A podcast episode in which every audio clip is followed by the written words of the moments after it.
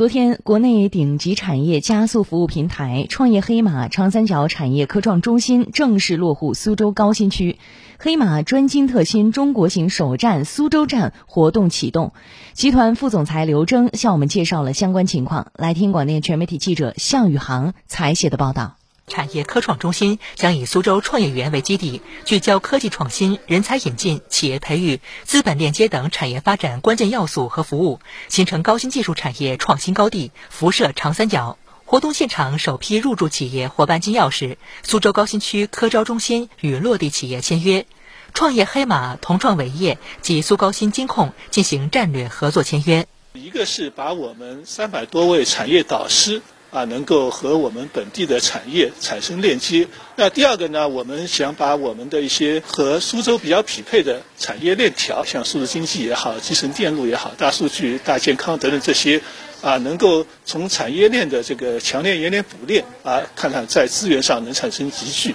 那第三个呢，这次也看到我们带了一些投资人、投资机构过来。创业黑马集团是目前国内孕育培育独角兽企业最多的企业服务机构。